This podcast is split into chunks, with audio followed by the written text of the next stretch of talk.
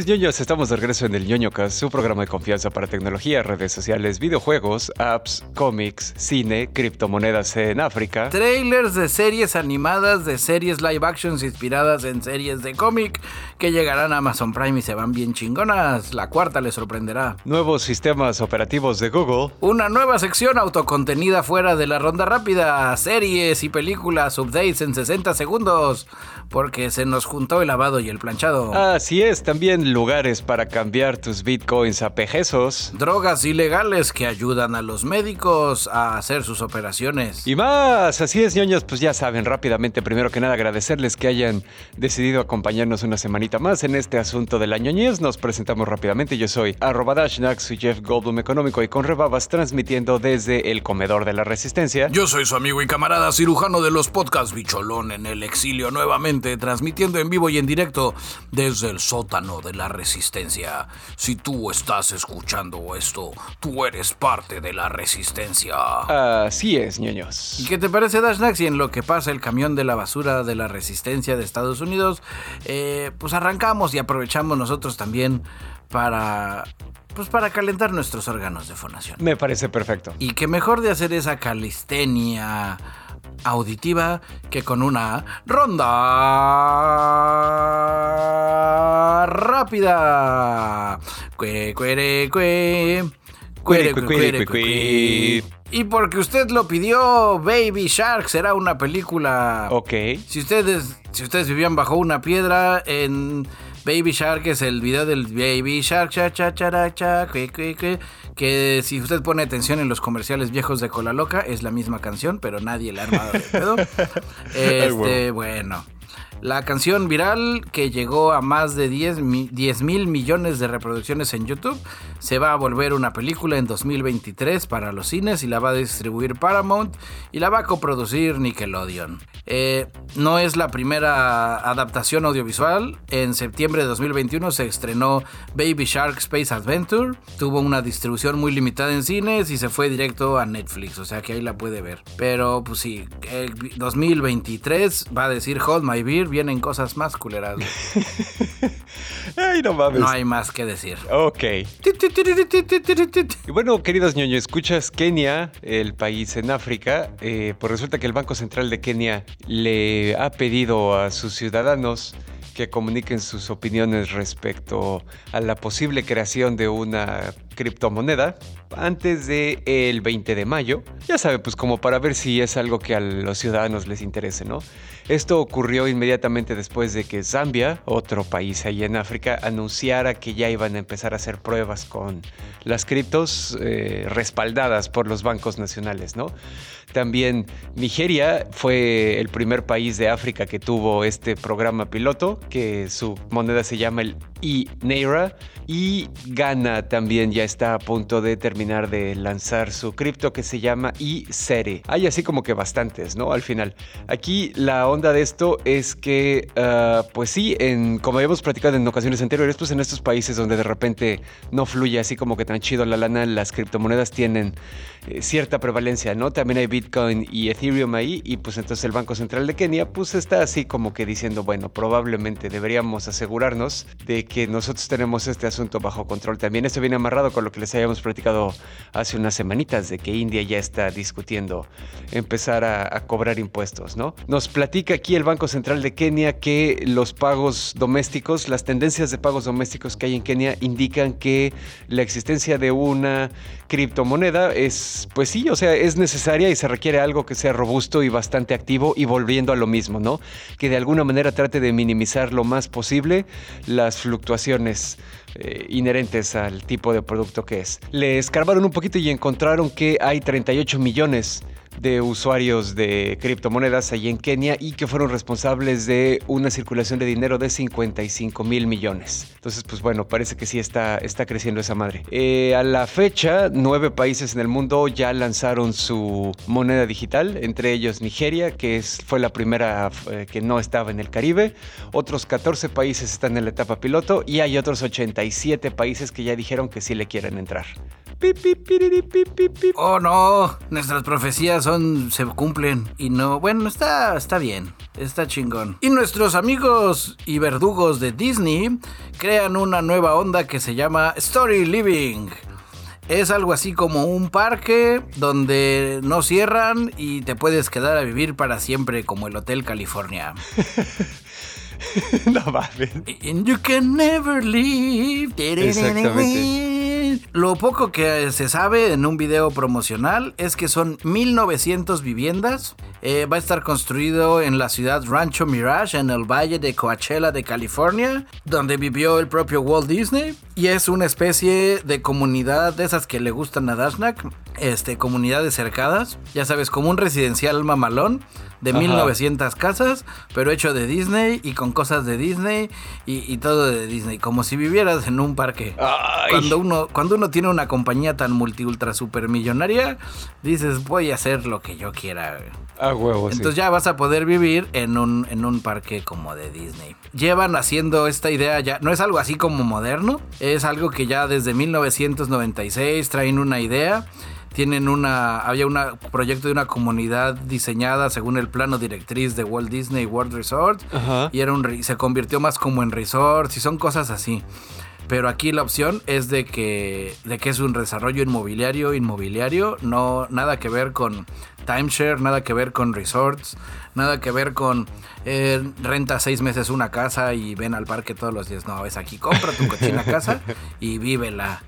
Y te van a implantar quirúrgicamente orejas del, de Mickey Mouse. A huevo, sí. Eh, ya les comparto el video en, en el canal de la Resistencia de Telegram para que usted opine cómo ve esa onda.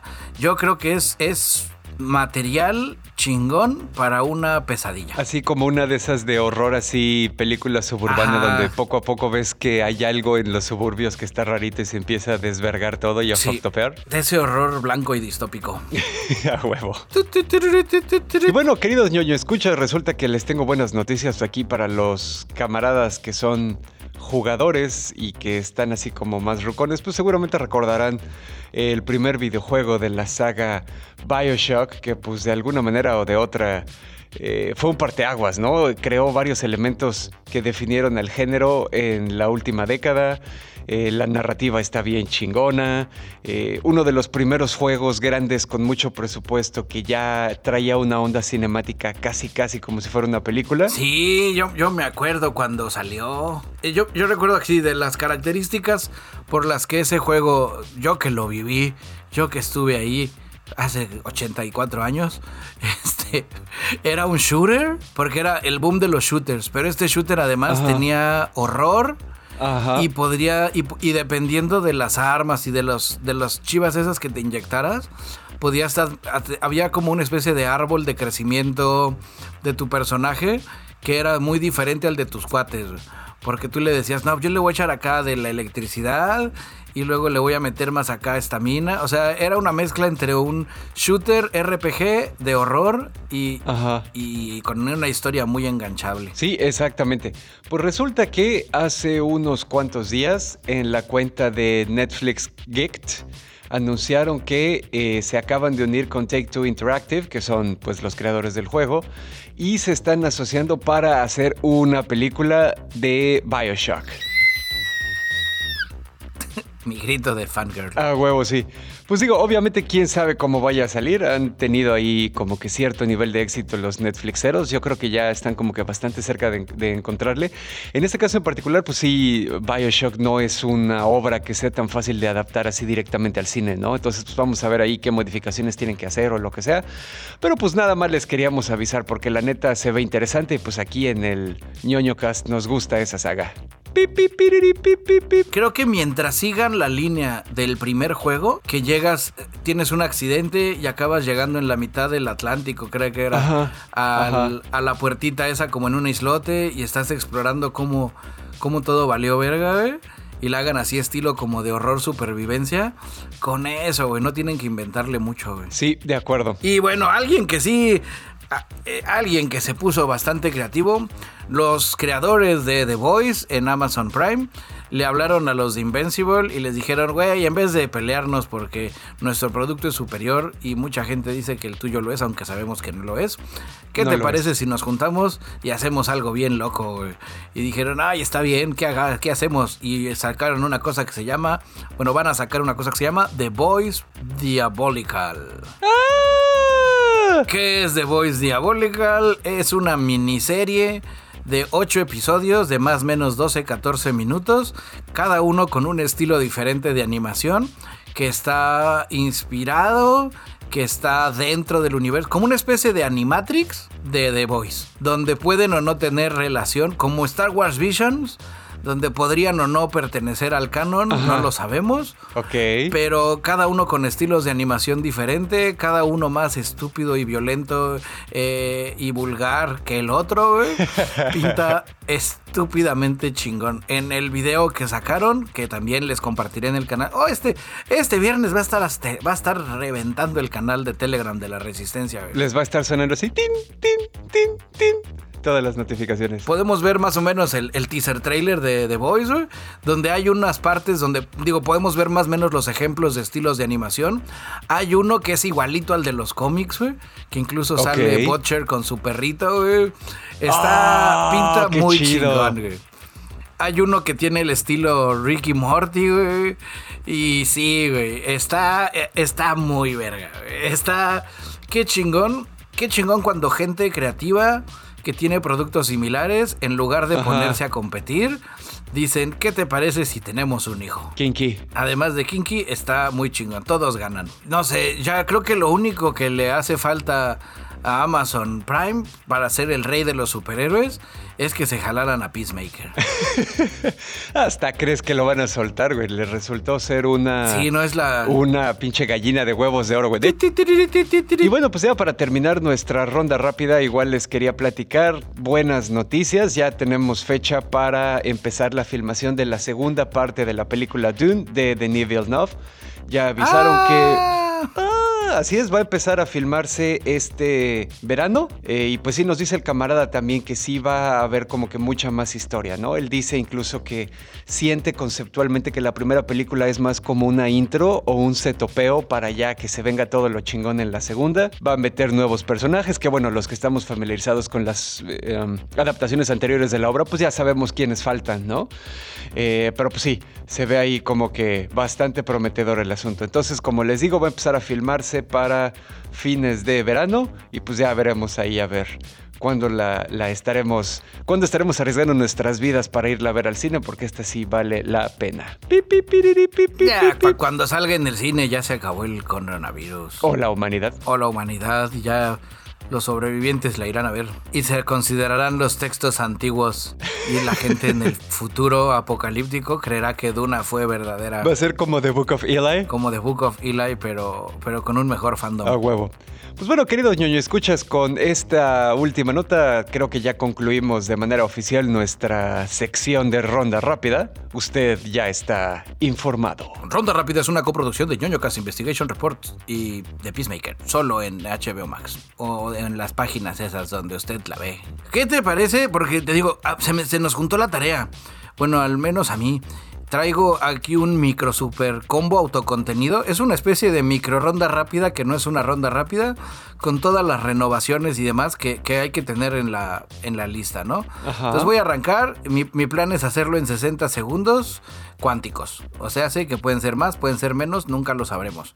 Voy a arrancar con Halo de Paramount, que ya se estrena en marzo. Ajá. Todavía no se ha estrenado, todavía nadie sabe bien qué pedo. Y Paramount dijo, ahí va la segunda temporada también. Ah, Así es que esperemos que sí nos guste, si no vamos a tener que ver dos temporadas muy a la de a huevo, güey. Eh, otra que ya habíamos recomendado aquí, que también ya viene nueva temporada y que está chingón, 30 monedas. ah, Simón, sí. 30 monedas, las locas aventuras del padrecito boxeador y las 30 Ajá. monedas con las que Judas vendió a Cristo, que dan como habilidades maléficas raras. Lovecraftianas, Que también ajá. la encuentran en HBO y que si usted no la vio, usted la caga por no hacerle caso a Dashnak. Sí, es una chingonería. Otra que trae noticias no muy alentadoras es Moon Knight. Moon Knight ya avisaron que va a ser ves que el cuate este que le está haciendo decía, no, güey, va a redefinir, güey. Y va a ser la película, la serie más cabrona y la gente va a decir, ay, mamachita. Pues ya dijeron que es PG-13. O sea, sé que si usted esperaba ver al Moonlight destripar gente, güey, y que tuviera pedos acá psicológicos, que se tuviera que meter este, cosas intensas, pues ya no va a pasar. Porque ya va a estar en Disney Plus y como ya habíamos dicho, va a estar violencia descafeinada.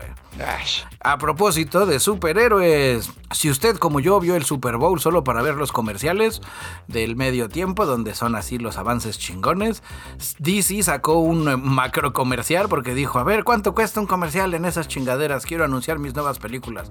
Ya le dijeron el precio y dijo, ay caray, habló a su gente de los videos y les dijo, oye, güey, ha- hazte un tráiler con las cuatro cosas que quiero anunciar juntas porque no nos va a alcanzar comprar cuatro. güey". Ay, En ese tráiler, obviamente, anunciaron lo nuevo de DC, donde sale Batman Pattinson, que pues ya es más que nada bola cantada. Sale también partes del tráiler de Black Adam, Ajá. donde además de ver a La Roca como Black Adam, vamos a ver a Doctor Fate, que sale este güey. Ay, ¿cómo se llama? GoldenEye. Ah, es Pierce Brosnan, sí, Pierce Brosnan es este Doctor Fate. Pierce Brosnan en el papel de Doctor Fate. También ya vimos a Aquaman, ya sabes, haciendo sus aqua cosas, ¿no? Ajá, mostrar sus aquapectorales. mostrando su nueva armadura y todo lo chingón. Dentro de lo que no salió ahí es que también va a venir para HBO Max una nueva serie de los gemelos fantásticos. Ok. Este, este proyecto está a cargo de Adam Sitzkeel, quien trabajó en Black Adam y que previamente trabajó en Do Date y Scoob de Scooby-Doo. Entonces pinta que va a ser algo así no muy serie, digo no muy serio, porque pues obviamente también los gemelos fantásticos no suelen ser así los personajes más oscuros y sombríos del universo de DC. Exacto. Pero si logran hacer la mitad de chingonada que hicieron con The Peacemaker, que por cierto ya viene segunda temporada también, tiene, tiene con qué. Si usted no me quiere creer, no se quiere comprometer con The Peacemaker, como que le da hueva y demás, váyase al último episodio del final de temporada, al 8, y solo vea ese episodio y se va a arrepentir no haberme hecho caso porque pues no va a entender mucho, pero se va a emocionar, le van a spoilear cosas y al mismo tiempo va a decir valiendo verga, güey, qué chingona serie, güey, y qué masterclass le dio esta serie de superhéroes organizados a otras series de superhéroes organizados. O sea, cuando digo superhéroes organizados me refiero a de las grandes casas, ¿no? Superhéroes que, que pertenecen a DC o superhéroes que pertenecen a Marvel. Ajá, no, lo- no los alternitos. Sí, no los autocontenidos, ¿no? No, son- no donde la serie es su propio universo, sino donde hay cosas más allá de la serie o más allá de eso, de esa línea que estamos viendo. Ajá. No, güey, se la mamaron, güey, se la mamaron, güey, así. Me paré, aplaudí, lloré, arrojé flores a la pantalla y así de cabrón estuvo este final de temporada que el arte del episodio de hoy va a ser de Peacemaker. Maker. Y bueno, esos fueron mis 60 segundos de series y actualizaciones autocontenidas cortesía de Peacemaker. Bueno, yo les traigo aquí una nota de esas que son no necesariamente vergüenza de la semana, pero pues ya saben, para mantenerlos pendientes del mundo donde vivimos, el Comité Internacional de la Cruz Roja hace relativamente poco tiempo reveló que sufrió un ciberataque que eh, comprometió los datos de más de 515 mil personas que se encuentran en situaciones de alta vulnerabilidad. Básicamente, Oh, pues no. por, Ajá, por situaciones de haber sido desplazados debido a conflictos o a persecución en sus países de origen, ¿no? Eh, pues acaban de avisar que eh, fue muy probablemente producto de uh, equipos de hackers apoyados por sus respectivos países. o no, o como que apoyados por sus respectivos países. O sea que los chinos los mandaron. Eso suena más culero. Ajá, güey, eso ya no está tan chido, güey. Porque la Cruz Roja no es un país, es de las pocas ONGs decentes que tenemos. Exactamente, no deberían estarse metiendo con ella, pero pues ahí te va. Resulta que eh, de la man- una de las maneras en las que se dieron cuenta de que sí fue un ataque completamente targeteado y premeditado fue que encontraron que los atacantes habían eh, programado cierto código específico para ser ejecutado únicamente en los servidores del Comité Internacional de la Cruz Roja que estaban en la mira, ¿no? O sea, tenían bastante conocimiento sobre la infraestructura tecnológica de la organización y sabían qué es lo que tenían que programar y craftear así a manita para poder atacar chingón. Bueno, resulta que eh, los güeyes de la Cruz Roja tenían ahí una vulnerabilidad en una de sus eh, herramientas herramientas instaladas que no estaba parchada, aun cuando la Agencia de Ciberseguridad e Infraestructura de Estados Unidos en septiembre le avisó a todas las organizaciones que tenían que parchar esa vulnerabilidad. Pero bueno, se metieron por ahí y ya que entraron por eso, pues empezaron a hacer un chingo de cositas, eh, obtuvieron credenciales de administrador, se empezaron a mover por toda la red y sacaron los, eh, esta información que yo les mencioné, ¿no? Eh, también, insisto, como esta madre sí estaba bastante planeada, pues no solo se metieron a sacar cosas, también desplegaron ya dentro de la red herramientas ofensivas que les permitían enmascarar y ocultar su presencia en la red y disfrazarse de usuarios o administradores, ¿no? Entonces, pues ya con eso... Básicamente se metieron hasta la cocina. Sí, sí, la verdad sí, fue un ataque bastante sofisticadón. Eh, sí, por lo mismo, ¿no? Usaron así como que herramientas custom. Eh, algunos de las eh, aplicaciones anti-malware que tenían instalados los servidores de la Cruz Roja sí detectaron ciertas partes del ataque, pero definitivamente no lo suficiente para detenerlo, ¿no? Estas herramientas, dice la Cruz Roja que utilizaron, son usualmente utilizadas por atacantes que trabajan para algún gobierno. Sí, no es, no es Juanito Pérez en su sótano. Exactamente. Sino que fue una onda ya de espionaje y contraespionaje. Sí, sí, sí, cabrón. sí. Exacto. Aquí al final, pues bueno, la Cruz Roja no le ha puesto el dedo a nadie, solo ha dicho la evidencia indica que es un grupo de hackers soportado por algún estado, ¿no? Sin embargo, eh, también hubo... Todos sabemos que es China. En noviembre de 2021 hubo otro ataque que siguió exactamente el mismo patrón, no a la Cruz Roja, a otra organización, pero ahí sí fue claro el, el enlace que tenían los atacantes con China. Eran un grupo de hackers apoyado por el gobierno chino que se llama APT-27. Pues es que no, también se pasan de buenos la Cruz Roja, digo, no, no es ciencia de cohetes, güey. Así pones un mapa y ahí pasas lista. México tiene problemas con los refugiados. No, siguiente. Honduras, no, pues esos güeyes son los que mandan refugiados. Ok, no, siguiente. Y así nos vamos país por país, ¿no? Así Canadá, no.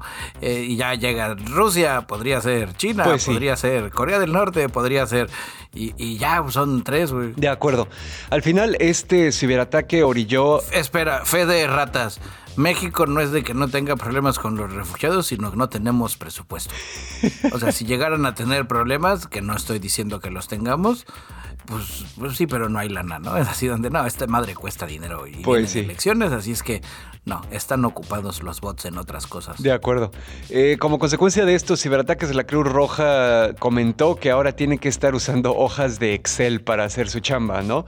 Y pues sí está bastante culero. El, el, director general del Comité Internacional de la Cruz Roja, un camarada que se llama Robert Mardini, dice que esperan que este ataque a los datos personales de las personas vulnerables sirva como un catalizador para el cambio. Eh, más allá de que van a aplicarse para fortalecer y endurecer su infraestructura y todo eso, pues también eh, le parece importante que el mundo sepa que tiene que haber un consenso firme, tanto en palabras como en acciones, aquí lo estoy citando a él, de que los datos relacionados con las actividades humanitarias nunca deben ser atacados ni ser blancos de nada, ¿no? Que es lo que decíamos al principio y dices, güey, no mames, o sea, está bien, digo, Chinguense entre ustedes, güey, pero pues la banda que todos los poderosos se llevan entre las patas, ¿qué pinche culpa tienen, güey? Ahí estaría bien fácil que la Cruz Roja le ponga pausa a todo, así que diga, vamos a pagar la Cruz Roja dos días. Ándale, para que, el, que el mundo vea cuánto la necesitamos. Ajá, así es, a, nivel mundial. Así, vamos a pagar esta chingadera. Obviamente donde tienen campamentos de refugiados, pues ya los que están ahí encampamentados, pues los siguen atendiendo, ¿no? Ni modos que no les den de comer, güey. Claro. Pero en general, así en cuestión servicios de primer mundo y demás, güey. Así de, no, joven, hoy no hay ambulancias, güey. Es más, no sé ni por qué contesté el teléfono, no estamos, güey. Clic y ya cuelga.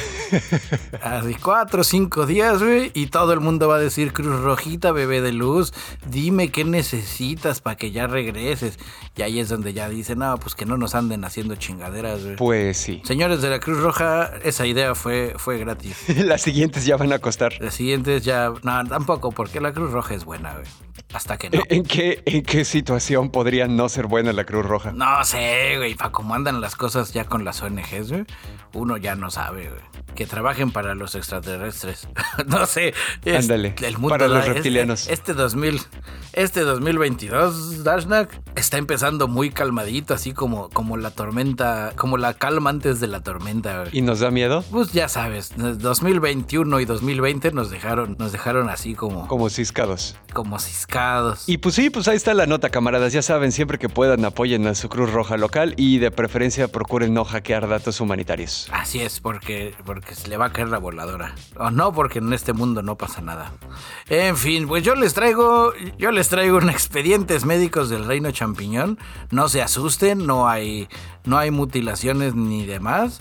Es, el, es, un, es un expedientes médicos del Reino Champiñón, cortesía de nuestro medio hermano Vice. Mm, ya con eso ya sé por dónde va el asunto. Ya saben, es la cocaína fue esencial para el primer trasplante de ex- exitoso de corazón de cerdo a humano. Ay, no mames. Ya saben, todos conocen la cocaína, es la caspa de Satanás, el, el perico, la que mató a Paco Stanley, así, uy, hay muchas maneras de saber, ¿no? Con la que baila uno el gallinazo.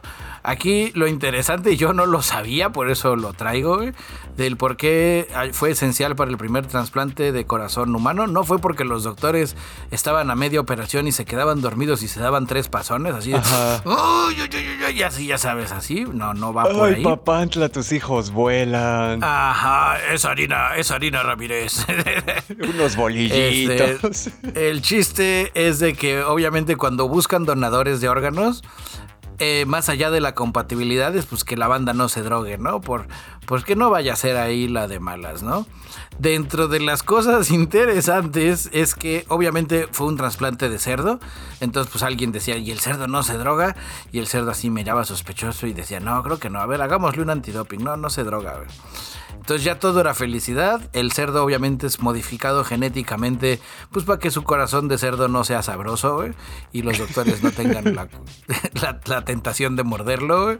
No, es para el tamaño, güey, para que el corazón de cerdo no sea más grande, tamaño cerdo y no pare de crecer, ya sabes, porque ellos como que no paran de crecer. Ajá, sí. Entonces ya tenían su corazón chingón y todo iba muy bien y ya todo el mundo siempre dice, pero la cocaína no se lleva bien con trasplante de, cora- de corazón si no es el donador. ¿Le dan cocaína al donador? Así es. Al cerdo, para, dentro de las cosas para que como que el corazón aguante, güey, la, los senotransplantes, porque pues obviamente no es de humano a humano, es de cerdo a humano. Además de lo que ya les había platicado, güey, en alguna parte del proceso, güey, le ponen así una pizquita de cocaína ¿Al corazón? al corazón para que aguante, para que llegue. Obviamente le ponen, por ejemplo, el cóctel que nos están platicando acá los doctores. eh, todo esto lo elabora una compañía farmacéutica sueca. Es hormonas cortisol, adrenalina y una pizca de cocaína, como superpoderosas. Azúcar, flores, muchos colores y una pizca de la sustancia X. Cortisol, adrenalina y la sustancia X, pero que no es un frasco negro, sino es un sobre con producto blanco. Y en ese momento que se lo ponen, empieza a sonar el gallinazo. Obviamente los científicos de la Universidad de Maryland importaron una cantidad adecuada de la mezcla a Estados Unidos. Obviamente un agente de la DEA iba ahí pegadito todo, porque dijo, sí, sí, a huevo, güey, así los dos. Hoy para el trasplante vamos a necesitar que nos mande este pues cortisol y adrenalina y pues un sobrecito ahí de, de coca, ¿no? Pues entonces ahí. Y la DEA dijo, sí, ahí a huevo, güey. Todo me suena bien, pero ese último ingrediente, ¿a poco es para el corazón?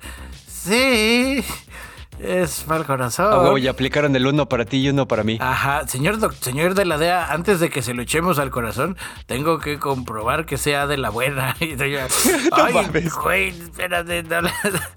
Sí, porque pues vais, ¿no? Ya sabes que a esos güeyes les encanta. Ah, huevo, Dentro sí. de las cosas interesantes es de que no es la primera vez que utiliza la gente de la salud drogas que, que nos venden como ilegales en el mundo normal.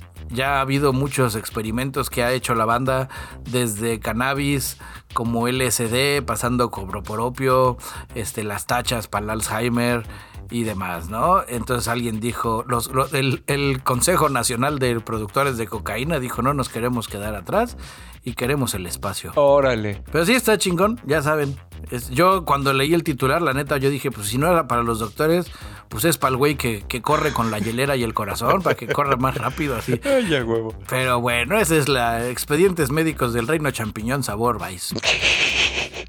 Ay, no, sí, me da, me da mucha risa que en cuanto dijiste Vice ya sabíamos que iba a ser o de sexo o de drogas, güey, porque es de todo lo que sabe escribir Vice, pero bueno, O, o de las dos. o de las dos a la vez. Porque mientras hacían el trasplante, los doctores estaban pensando en sexo. Kinky. En fin, sí, eso está muy kinky, güey. Pero bueno, platícanos, Dashnak. Ya tengo aquí mis bitcoins. ¿Cómo los convierto a pejesos o a jolopesos? Ah, pues ahí te va. Resulta que, como seguramente nuestros queridos ñoño escuchas recordarán, porque son personas profundamente informadas, eh, hay un portal que se llama Coinbase. Es una de las más grandes casas de cambio de criptomonedas que hay en el mundo. Acaban de anunciar que sus usuarios en México que reciban dinero a través de criptomonedas y se enfoca no de manera exclusiva, pero sí primordial en la onda de las remesas que vengan de Estados Unidos, porque en los últimos años es una manera en la que los migrantes eh, han decidido enviar el dinero, ¿no? Parece que es más seguro, también así como que no tan fiscalizable, etcétera, etcétera, ¿no? Pero bueno, ya lo van a poder cambiar a pejesos, acudiendo directamente a Oxo. Órale. También hay otros lugares. Eh, resulta que eh, Coinbase se alió con una plataforma que se llama Remitly, que también tiene mucha experiencia para esta onda de las remesas. Y entonces, al aliarse con Remitly, pues automáticamente Coinbase también se asocia con Bancoppel, Bansefi, Soriana, Telecom, Telégrafos. Eh, y pues bueno, entonces pues ahí así ya hay como que bastantes más lugares. Al final estos güeyes de Coinbase mencionaron que iba a haber casi 40 mil locaciones para hacer el cambio. No hay tantos Oxos en México, entonces pues Oxo más Bancoppel, más Bansefi, más Soriana, más Telecom, Telégrafos. Vamos a ver qué, número dan para ir intercambiando ahí las criptos. Eh, finalmente, estos cuates de Remitly, la comisión es de 4 dólares el envío, así que pues seguramente como van a estar aliados con Coinbase, pues va a haber así como que doble comisión, ¿no? Pero pues bueno, a ver qué onda. Hay una plataforma que es mexicana, Bitso, que es la que, la que te permitía, esa ya te permitía manejar todo tu desmadre en pesos, comprar en pesos, bajar en pesos. Ok. Pero no hay, para nuestros niños escuchas que sean más ilustrados en el tema, pues ahí platíquenos si funciona igual que como las casas de bancos. Si tú tienes tu cuenta en Bitsos y transfieres dinero a alguien que tiene su cuenta en otro lado, te meten el cobro de gas, que es la, la lana por transacción que se, que se ejecuta, güey. O si tú estás en el mismo, te jala en el mismo. Porque aquí digo, lo interesante de que Coinbase esté tratando de jalar ese mercado, güey, pues es de que le está comiendo, le está comiendo mercado a Bitso. Ajá. Porque esa era una de sus únicas debilidades, que la gente que no vivía en México, pues no le convenía, güey. Porque había que convertir sus dólares o sus los euros o lo que fuera a pesos y luego de ahí reconvertirlos. Y le sale más caro así, güey. Pero pues bueno, queridos ñoño escuchas, ahí está la nota. Entonces, como bien dice el camarada Bicholón, si alguno de ustedes es usuario de Bitsos, pues ahí platíquenos qué onda, ¿no? Y hablando de platicarnos qué onda, ¿qué pedo, bicho? ¿Te cagaste con el trailer de Doctor Strange o qué onda? Sí, güey. Es- Ahí soné muy bro. Sí, güey. Estaba en el gym viéndolo, así, ya sabes, haciendo mis, mis squats de 4 mil millones de libras, güey. Y, y no, sí está muy cabrón, güey. Eh, me asusta un poco por, por de dónde viene. Porque esos güeyes no dan pasos sin guarache. Y no es la primera vez que nos muestran cosas en un tráiler que nunca nos van a enseñar en la película, güey. Ajá. Entonces, no sé, es donde dices, güey, no juegan al. No, no son crípticos, güey. No juegan a mostrar las manos antes del juego, güey. No, no, no sé, tengo muchas, tengo muchas dudas. No me quiero emocionar. No quiero decir, no mames, va a aparecer el profesor Javier. Porque claramente se ve que sale Patrick Stewart, güey Ajá. en el personaje del profesor Javier. Bueno, no claramente. Asumimos que, que es él porque es su voz. Pero, pero pues ya sabes cómo se dan lo- los juegos. Eh, sí, sí. Pinta bastante interesante la conexión entre WandaVision y. Bueno, no WandaVision, de Wanda Bruja Escarlata en todo este desmadre. Eh, al parecer va a ya sale el Ultimate Iron Man, el donde salen los Superior Iron Man, ¿no? Ajá. Superior, sí, cierto. Superior Iron Man, que va a ser Tony, Tony Stark, no, que va a ser Tom Cruise. Entonces, no sé. No sé si en realidad alguien se volvió loco en la casa productora y dijo, chingue su madre, vamos a hacer todo lo que no nos han dejado hacer antes. O si en realidad nos están aplicando a esa. Esa juego de les voy a dar acá chingo de pistas de unas cosas y a la hora de la hora van a ser otras. Ajá. Pero sea lo que sea, pinta, pinta interesante. El, el tema de que sale una hay un, hay un cuadro de la serie, o sea, literal, el trailer, si lo quieren ver así, pónganlo en YouTube en la mínima velocidad y vayan así poniéndole pausas y notan algo sospechoso, güey. Hay una parte donde salen unos como espejos con, con reflejos de personajes, donde al parecer sale Deadpool. Al mismo tiempo Ryan Reynolds borró una foto que había subido, creo que en su Instagram, donde sale probándose el traje de Deadpool y alguien reconoció y alguien reconoció a una señora que estaba allá atrás y dijo, güey, ella es este Juanita Pérez, güey, la de vestuario de Doctor Strange, güey. Y ella lo borró. O sea, ya sabes, así, ni siquiera famosa, güey, así de que sí, una doña que trabaja ahí, en, que es la encargada de vestuario en la película de Doctor Strange, y lo borró. O sea, e, el, el, el hype, yo espero de corazón que sea verdadero y que ya las películas a partir de ahora empiecen a seguir ese camino y que ya sobre ese camino de, tener respeto a los a los a nosotros los fans quiten las putas escenas post créditos después de los créditos y las hagan a, a modo de epílogo porque porque pues luego uno se toma su chesco y quieres hacer pipí y es horrible tener que esperarse tanto. Ay, no mames donde pierde, ya perdió el sentido, así ya todos sabemos que vienen, ya no están escondidas, deja de ser un easter egg, ponlas donde todos nos queden cómodos. Eh, otra de las cosas interesantes, el Doctor Strange Zombie. Ah, Simón. Que empieza a amarrar las ondas del universo What If. Y en otro lado, la neta sí le están buscando chichis a las lagartijas. Yo ya lo vi y no, me, no se me hace así tan así. Pero alguien dice que también sale Wanda Zombie. O sea que están así, ya sabes. Oh. Ahora, e, están apagando fuego con gasolina. Y los fans cada vez están ahora inflando más el pedo de sí, no. Y hay otra donde sale al parecer sentado en una sillita de los Illuminati Red Richards. O un hombre delgado, no sabemos. O sea, podría ser cualquier güey. Que podría o no estirarse, ¿no? Están aplicando una mausa niña, güey. Así de ese Red Richards. Y yo lo vi. Y estaba haciendo bebés. Y uno me saludó. Es una mezcla entre Maussan y Rafa Gorgori. A huevo. Maussan eh, Gorgori. Pero. Maussan Gorgori. Pero la neta sí pinta pinta interesante, güey. También me puse a leer que a este güey, ¿cómo se llama? Al, al ojo de los tentáculos. Shuma Gorath. Que a Shuma Gorath no lo pueden utilizar tan así, tan chingón, porque sigue siendo propiedad de otros cabrones, güey. Hay ahí como mm. una, no disputa legal, sino de que un te lo presto, pero, pero un ratito nada más. Entonces, al parecer tampoco va a ser una onda de que ese va a ser el, el villano. Es lo que al final la teoría decía eso, decía, güey, no lo pueden utilizar tan cabrón, entonces no va a ser el villano principal, nos están chamaqueando. El villano principal va a ser un onda Doctor Strange contra, ¿cómo se llama el Strange malo? El Ultimate, no, el Superior Strange, no.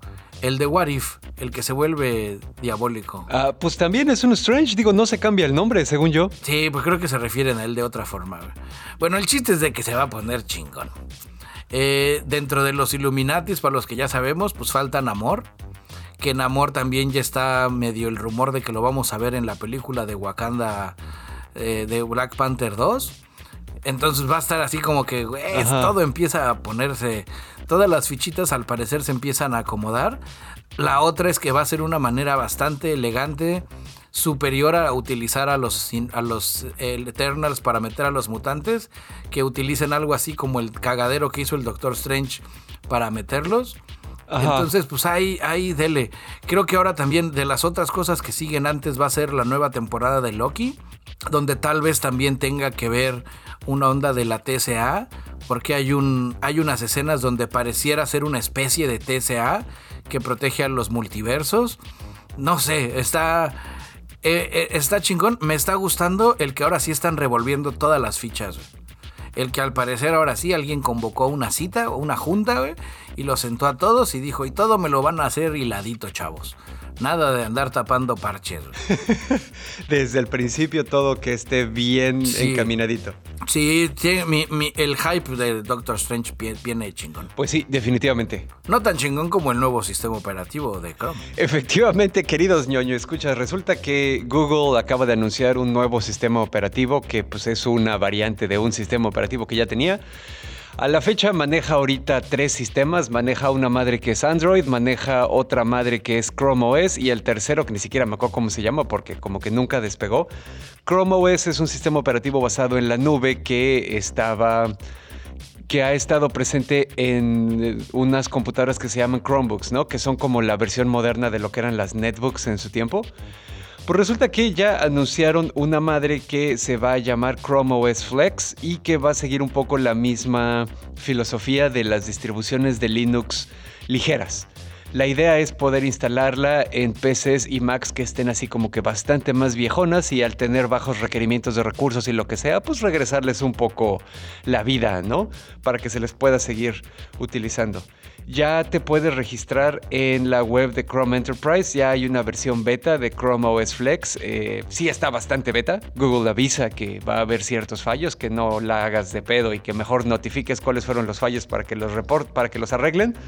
Pero pues sí, obviamente esto es solo ahorita para clientes empresariales.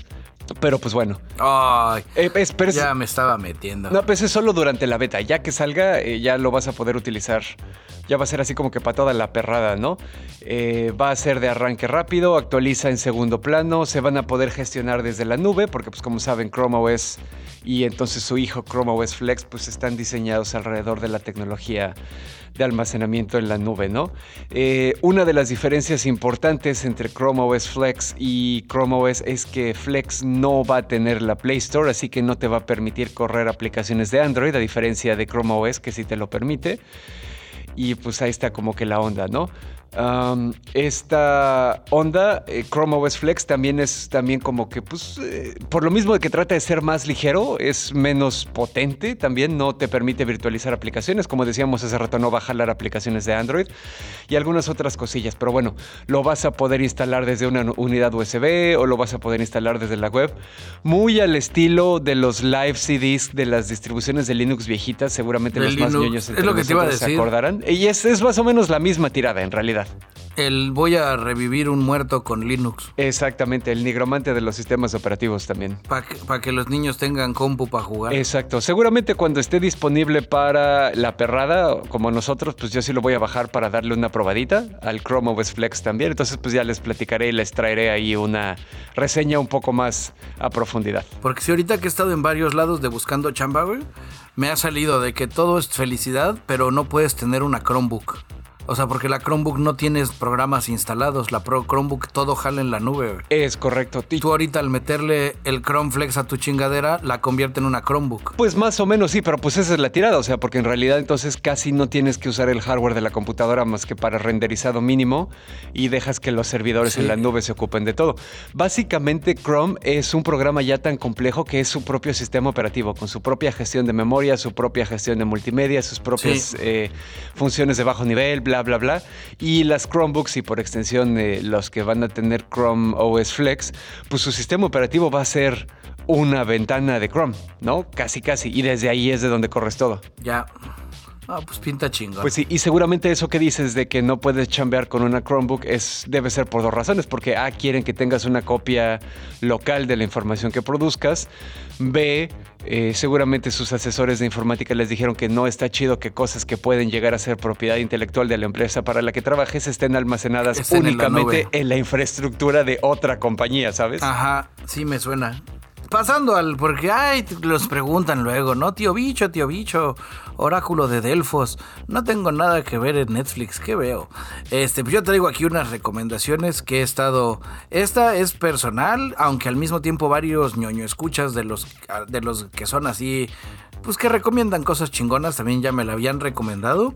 Demon Slayer mejor conocido en el mundo otaku como Kimetsu no Yaiba. Es un shonen clásico. Empezó como un shonen común y corriente, así como, ah, otro shonen. Pero a lo largo de las temporaditas, no estoy hablando del manga, estoy hablando del anime. Yo voy al día en lo que va en Netflix, ya estoy poniéndome al día en Crunchyroll. Está muy cabrona, Está al nivel así de, sentarse a la mesa a, compartir el pan junto a Dragon Ball, junto a Samurai X, junto a Death Note. Está muy, muy chida. Visualmente en el, en el anime en los primeros episodios no lo notamos tanto porque todavía no tienen acá sus poderes ultramamalones. Pero cuando empiezan a hacer así su cuarta respiración, postura de tal, y ya sacan acá, se ve, se ve muy, está muy bonito. Y lo han, lo han estado, el, el crecimiento de los personajes ha estado bastante, bastante chingón ya tiene una primera temporada bastante sólida, una película que movió gente al cine previo a Spider-Man No Way Home. Ah, sí me acuerdo, sí. Y ya traen ahorita una segunda temporada que está reventándola, güey, que está haciendo así de... Oh, uh, ah. No, si usted ya leyó el manga, la segunda temporada están en el arco del Distrito Rojo donde se adentran en el barrio del placer buscando un demonio que sometía la zona y pues obviamente los personajes están muy bonitos y están muy chidos.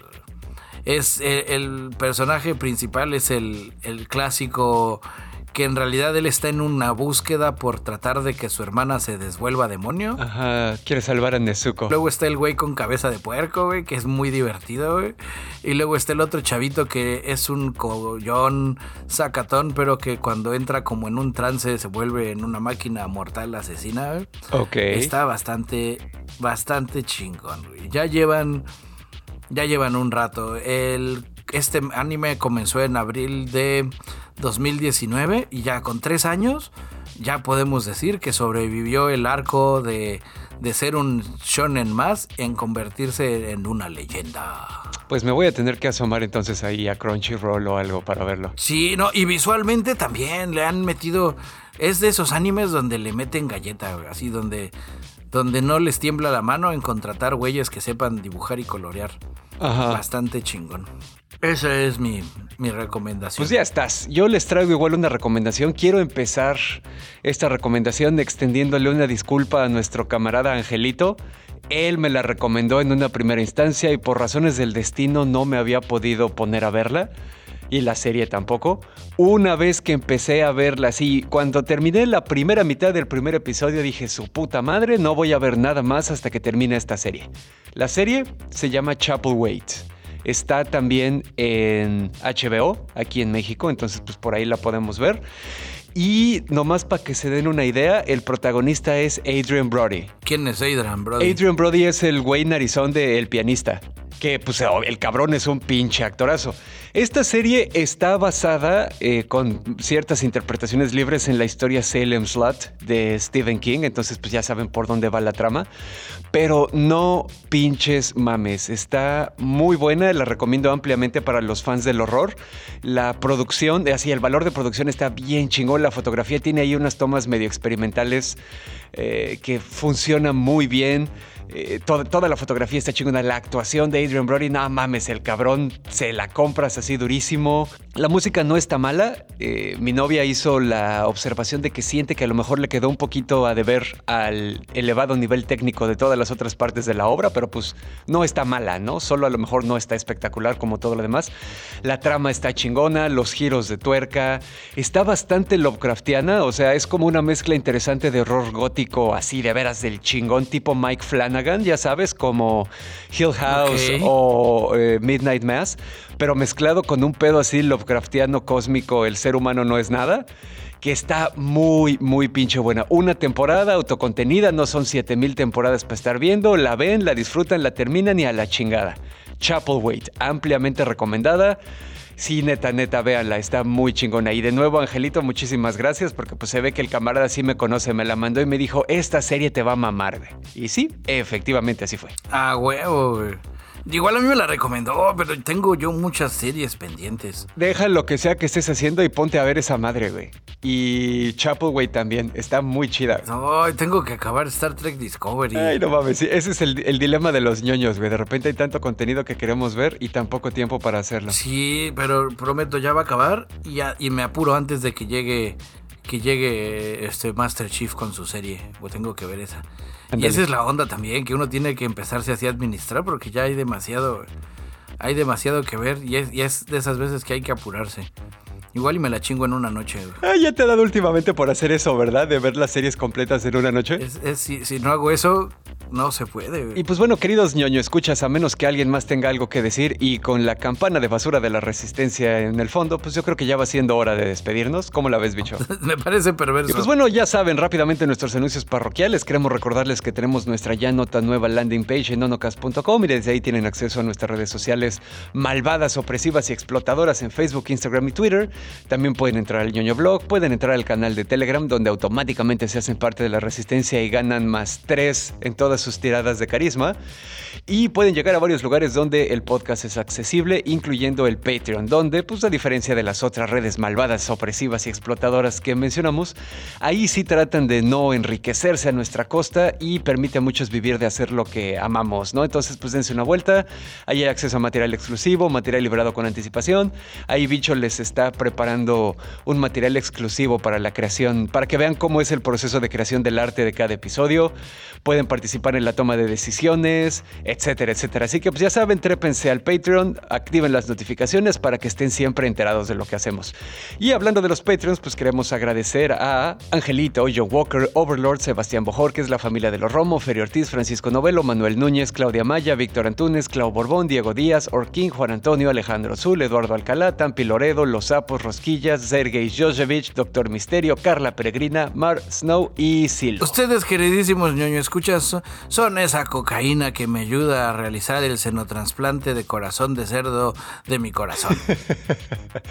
Ay, huevo, muchísimas gracias por escucharnos, queridos ñoño escuchas. Otra semanita de ñoñeo casual pero intenso. Y nos despedimos. Yo fui arroba Dashnak, soy Jeff Goldblum económico y con rebabas transmitiendo desde el comedor de la resistencia. Y yo soy su amigo y camarada cirujano de los podcasts Bicholón, transmitiendo en vivo y en directo desde el sótano de la resistencia. Si tú estás escuchando esto, tú eres parte de la resistencia. Y como todos los episodios me despido diciendo... ñoño, ñoño, ñoño cast. Oh, ñoño, ñoño, ñoño cast. De verdad no la caguen y vean de Peacemaker.